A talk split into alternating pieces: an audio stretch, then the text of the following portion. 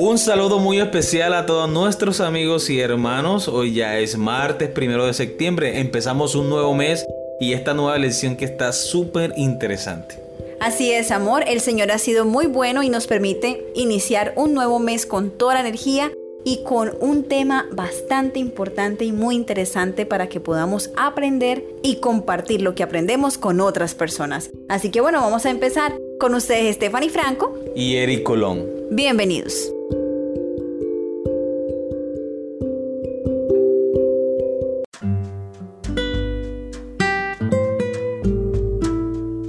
Organizados para servir. El título de la lección para el día de hoy. Lee primero a los Corintios capítulo 12 versículos 12 al 25. ¿Cómo proporciona el cuerpo humano una excelente ilustración sobre trabajar juntos armoniosamente en grupos pequeños? Primera de Corintios capítulo 12 versículos 12 al 25. Porque así como el cuerpo es uno y tiene muchos miembros, pero todos los miembros del cuerpo, siendo muchos, son un solo cuerpo, así también Cristo. Porque por un solo espíritu fuimos todos bautizados en un cuerpo, sean judíos o griegos, sean esclavos o libres, y a todos se nos dio a beber de un mismo espíritu. Además, el cuerpo no es un solo miembro, sino muchos. Si dijera el pie, porque no soy mano, no soy del cuerpo, por eso no será del cuerpo. Y si dijera la oreja, porque no soy ojo, no soy del cuerpo, por eso no será del cuerpo. Si todo el cuerpo fuese ojo, ¿dónde estaría el oído? Si todo fuese oído, ¿dónde estaría el olfato?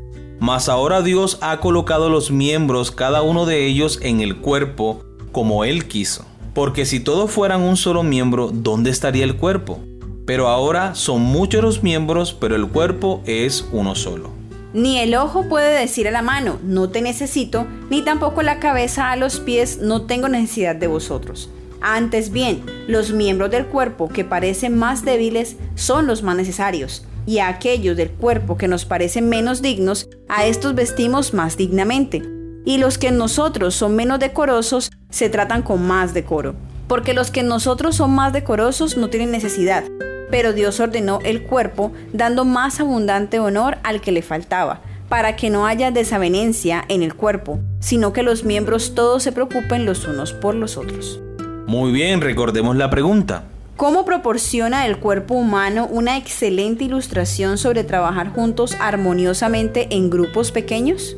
Bueno, yo creo que ya vimos el ejemplo, ¿verdad? Todo el cuerpo está constituido por distintas extremidades, por distintos órganos, que cada uno cumple una función específica y que no podemos desechar ninguno de ellos. Igualmente pasa en la iglesia. Cada miembro que conforma el cuerpo de Cristo cumple una función específica e igualmente importante en el ministerio de la salvación. Amor, es importante lo que acabas de decir porque alguien podría pensar que su cargo en la iglesia no tiene mucha trascendencia, que es muy sencillo y que todo el mundo lo podría hacer. Pero no es cierto. Hay personas que están hechas para ciertas cosas, que tienen ese don. Por ejemplo, conozco una hermana en la iglesia Filadelfia en Caimán, que le mando un saludo a la hermana Ledis, esta hermana le encanta servir, ella es diaconisa y ella está lista, no más que vea que alguien tiene necesidad de algo y va y te lo consigue, como sea. Y es con ese amor, a ella le nace hacerlo. La hermana Ledis Díaz, ella siempre está pendiente para ayudar. Que necesito una toga, ella va y la consigue. Necesito agua, ella va y trae. ella está lista para servir y lo hace con todo su corazón. Entonces qué bonito que todos podamos ejercer esa función con tanto amor y con tanto esmero. Es bonito que podamos aprender a hacerlo porque todos tenemos talentos y dones que Dios nos ha regalado. Yo no podría servir así con ese entusiasmo que ella lo hace y me parece espectacular. A mí me gusta más otra área, si me toca servir lo hago normal, pero qué bueno que si tú sientes eso en tu corazón, tú lo hagas así, con toda la entrega, porque justamente Dios quiere que tú hagas eso allí. Él te ha puesto allí para que tú cumplas esa función tan importante. Muy bien, amor, muchas gracias. Pero también hay miembros en la iglesia que no tienen ningún cargo en específico, pero también cumplen una función especial dentro de la iglesia. Por ejemplo, si llega una visita a un nuevo miembro a la iglesia, qué bueno es que ese hermano que no tiene ningún cargo ni nada, pero tiene el amor de Jesús en su corazón, le sonríe a la visita o el amigo que nos visita, le sonríe a ese nuevo miembro de la iglesia, le extiende la mano y le invita a sentarse con ellos en la misma banca, ¿cierto? Le saluda, le pregunta de dónde vienes, quiénes son, cómo están, como hacerlo sentir parte de la iglesia. ¿Cuántas personas no se han quedado en nuestras congregaciones, en nuestras iglesias y han venido a ser parte de la gran familia de Dios por ese trato amable, cordial, lleno de amor, de simpatía? Cada persona cumple una función específica dentro de la iglesia, que es el cuerpo de Cristo. Y mira que ahora que mencionas esto, amor, que es muy importante, estos hermanos que no tienen cargo dentro de la iglesia, porque obviamente el número de hermanos es mayor a los cargos dentro de la iglesia, qué bonito que puedan cumplir ese ministerio en el grupo pequeño. Justamente puedan ser los diáconos del grupo pequeño, puedan ser los que cantan en el grupo pequeño. Yo me veo unos videos de Hope Sabbath School, me gusta mucho, y hay uno de los hermanos del repaso de estos videos que él cuando canta, a él se le nota lo feliz que está de cantar. No es el que está dirigiendo el canto, él es uno de los que cantan allá entre el grupo. Y él es feliz y él se mueve y canta y usted le ve la expresión, la sonrisa. Y las personas que comentan los videos ya han notado que este hermano tiene ese amor para cantar. Qué bonito que eso mismo que de pronto algún hermano pueda tenerlo, lo comparta en el grupo pequeño. Entonces todos podemos trabajar y hacer algo en los grupos pequeños. Amén, así es. Muy bien, continuamos con la lectura.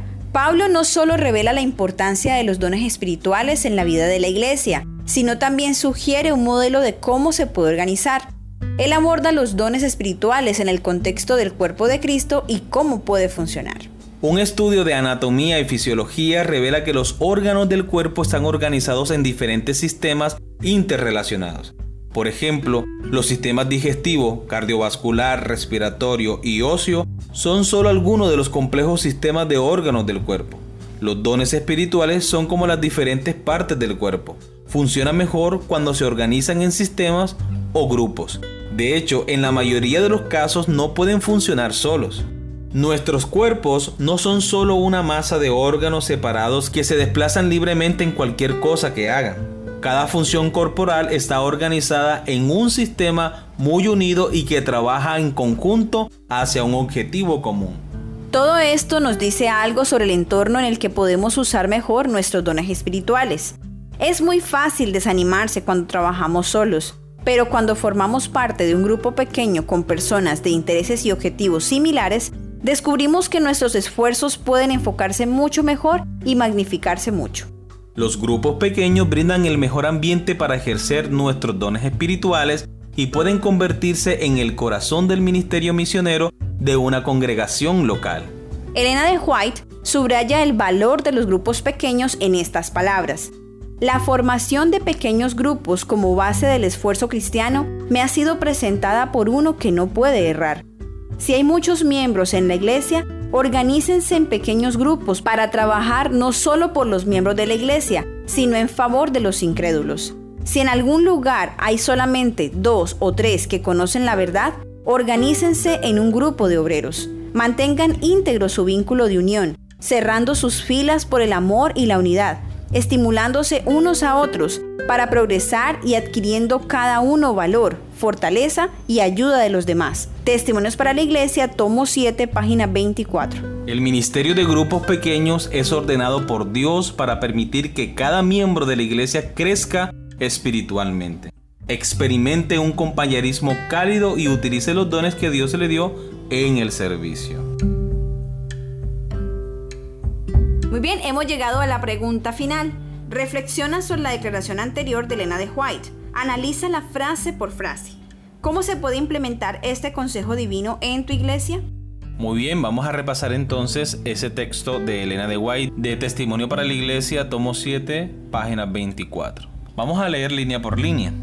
La formación de pequeños grupos como base del esfuerzo cristiano me ha sido presentada por uno que no puede errar. Lo primero que debemos entender aquí es que evidentemente esta idea de los grupos pequeños es revelada por quién? Por uno que no puede fallar. ¿Y quién es ese que no puede fallar? Dios. Dios mismo. Entonces la idea de los grupos pequeños surgió en la mente de Dios. Por eso este plan, como dice la sierva del Señor, no puede fallar. Porque nació en la mente de Dios y Dios lo puso en movimiento. Y mire todos los grandes resultados que ha dado este grupo pequeño del Señor de solo 12 personas. Así es. Muy bien, siguiente línea. Si hay muchos miembros en la iglesia, organícense en pequeños grupos para trabajar, no solo por los miembros de la iglesia, sino en favor de los incrédulos. Muy bien, este aspecto es muy importante. Porque muchas veces la iglesia se centra en hacer programas para los miembros de la iglesia, para crecer espiritualmente, para aprender doctrina, para aprender profecía, y eso está bien. Pero no debemos olvidar cuál es el propósito de la iglesia. El libro de Hechos de los Apóstoles, el primer capítulo dice, la iglesia es el medio señalado por Dios para la salvación de los hombres. Fue organizada para servir y su misión es la de anunciar el Evangelio al mundo. Desde el principio fue el plan de Dios que su iglesia reflejase al mundo su plenitud y suficiencia.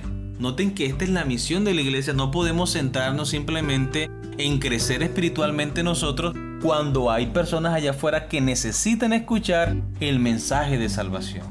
Ahora bien, esto tiene un doble propósito, porque yo creo que la mejor manera de estar preparados para la venida del Señor es preparando a otras personas. Porque piense por un momento qué necesita hacer usted para estar listo a ir a predicar. Primero tiene que estudiar la Biblia, ¿cierto? Los temas que usted vaya a enseñar a las demás personas, profundizarlo bien en la palabra de Dios, escudriñar las escrituras, como dice el Señor, mucha oración, mucha dependencia de Dios y cuando ya usted ha hecho esto, se siente capacitado y listo para ir a predicar. Esa comunión que yo hago con Dios previa a la misión es la que me hace crecer a mí espiritualmente. Entonces aquí se está cumpliendo un doble propósito.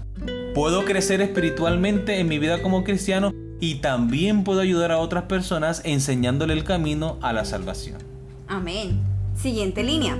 Si en algún lugar hay solamente dos o tres que conocen la verdad, organícense en un grupo de obreros.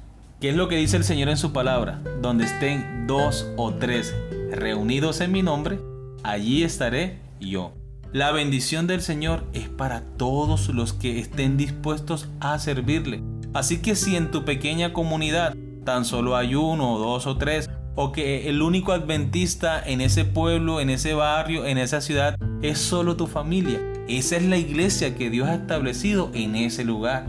Y como grupo pequeño, deben trabajar para crecer espiritualmente y alcanzar a otras personas para los pies de Cristo. A través del servicio, a través de la testificación, a través de la predicación de la palabra de Dios y cualquier oportunidad que Dios te dé para servir a otros. Amén.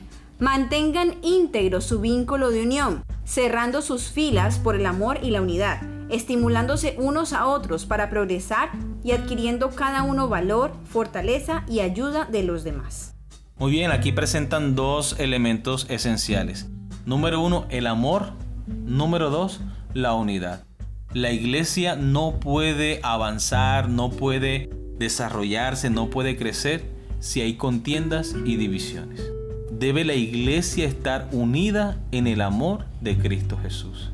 Para eso debemos tener un corazón humilde. Para eso nosotros debemos ser capaces de reconocer nuestros errores, pedir perdón a los hermanos, confesar nuestra falta los unos a otros, como dice la palabra de Dios. Y de esa manera podrá reinar el Espíritu Santo en la iglesia y en nuestros corazones.